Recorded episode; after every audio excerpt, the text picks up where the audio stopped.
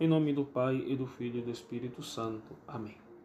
Celebramos hoje a festa da conversão de São Paulo, que é fundamental para nós por ser ele luz e exemplo e porque a intercessão do apóstolo São Paulo também nos ajuda a dar o passo da nossa própria conversão. Interessante notar que de nenhum dos grandes santos, inclusive dos santos penitentes, a igreja celebra a conversão como celebra de São Paulo. E uma das razões é a excelência de todas as virtudes que nosso Senhor comunicou-lhe, fazendo-o de perseguidor apóstolo, o apóstolo por excelência. São Paulo, formado na tradição dos fariseus, que até chegavam a exagerar o cumprimento das exterioridades da lei, eh, possuía, como lhe era característico, um fanatismo ardente que nada podia moderar. E dito fanatismo iria chocar contra o cristianismo que nascia a doutrina deste, dotada de força e vida, ameaçava tudo conquistar para Cristo, o que preocupava muito a Saulo. Diante dessa marcha conquistadora, ele não hesitava opor-se com todas as suas forças e até pela violência, conforme narram os Atos dos Apóstolos, no capítulo 9, onde diz: Esperando ameaças e morte contra os discípulos do Senhor, apresentou seu sumo sacerdote e pediu-lhe cartas para as sinagogas de Damasco, com o fim de levar presos a Jerusalém quantos achasse desta doutrina, sejam homens ou mulheres. A isso comenta São João Crisóstomo. Que males não havia feito? Havia enchido de sangue Jerusalém, matado os fiéis, afligido a igreja, perseguido os apóstolos, apedrejado Estevão, e não perdoando a homem nem mulher, porque não se contentava com levá-los aos tribunais e acusá-los ante os juízes, senão que os buscava em suas casas, tirando-os delas, e como uma fera os arrebatava. Entretanto, no caminho de Damasco, o Senhor o esperava. Saulo, Saulo, por que me persegues? Ele cai do cavalo diante da fulgurante luz e um comentador, o padre Ribadeneira, discípulo e biógrafo de Santo Inácio, diz: Coisa maravilhosa é considerar que tendo sido toda a vida de Cristo, nosso Redentor, semeada de trabalhos, perseguições e penas, e sua sagrada paixão cheia de tantas e tão inexprimíveis afrontas e tormentos, nunca o Senhor se queixou nem abriu a boca para dizer: Por que me persegues?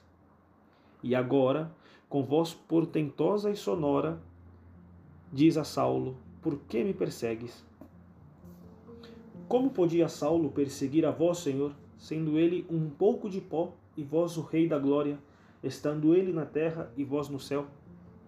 Mas, porque Saulo perseguia os membros de Cristo, nossa cabeça, ele tomava por suas próprias as injúrias que contra seus membros se faziam. Senhor, que quereis que eu faça? Responde Saulo. Era coerência falando. Se aquele que lhe aparecia era o próprio Cristo, Filho de Deus, Saulo deveria, em vez de perseguir seus discípulos, entregar-se inteiramente de vez a seu serviço. Os teólogos asseguram que uma conversão é obra mais maravilhosa que a ressurreição dos mortos. Assim, a conversão de São Paulo foi um fato maior e mais notável que a ressurreição de Lázaro, encerrado havia quatro dias no sepulcro, já cheirando mal.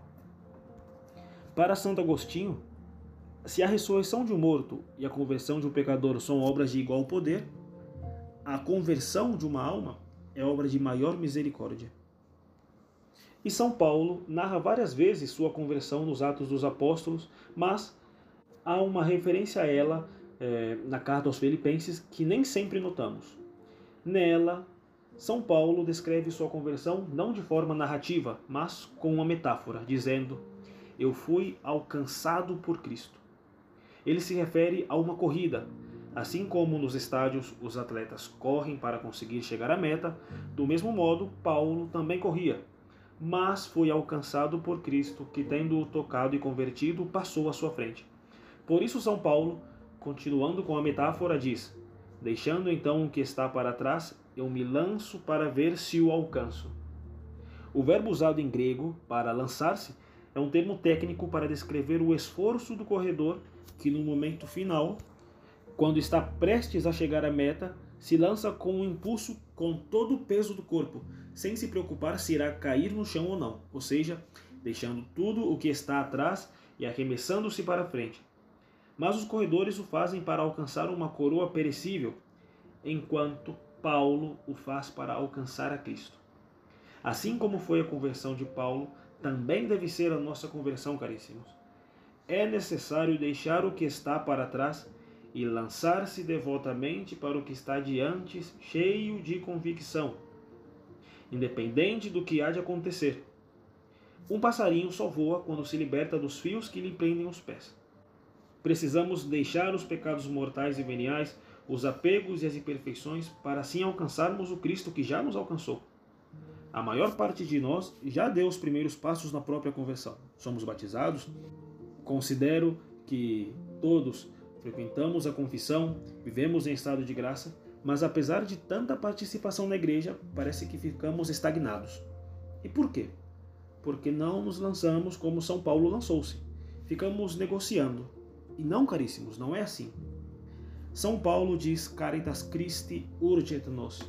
A caridade, o amor que Cristo teve por mim na cruz, me impele.